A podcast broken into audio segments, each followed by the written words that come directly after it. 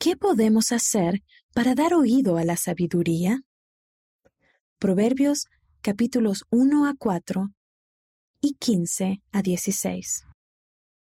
Con tanta información errónea en el mundo, puede ser difícil revisarlo todo y encontrar la verdad eterna. El Padre Celestial lo sabe y sabe que muchos de sus hijos están buscando respuestas. Afortunadamente, muchas de las respuestas a las preguntas más difíciles de la vida se encuentran en las escrituras, en los discursos de la conferencia general o por medio de la revelación personal.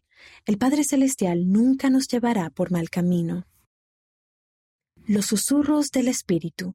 Si la mayor parte de la información que obtienen proviene de las redes sociales o de otros medios de comunicación, su capacidad para escuchar los susurros del Espíritu se verá disminuida.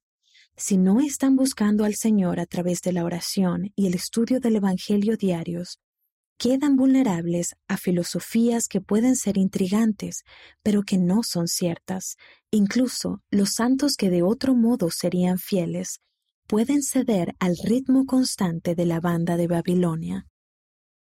Presidente Russell M. Nelson dediquen tiempo al Señor, Liaona, noviembre de 2021, página 120. Actividad. En Proverbios, a menudo leemos acerca de la sabiduría.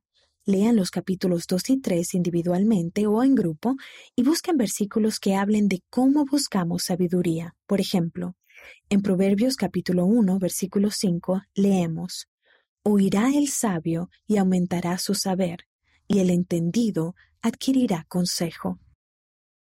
Análisis. Las escrituras y la conferencia general son excelentes fuentes de sabiduría. ¿En qué oportunidades ha guiado sus vidas algún discurso de la conferencia o algún pasaje de las escrituras? ¿Qué influencia tuvo en ustedes?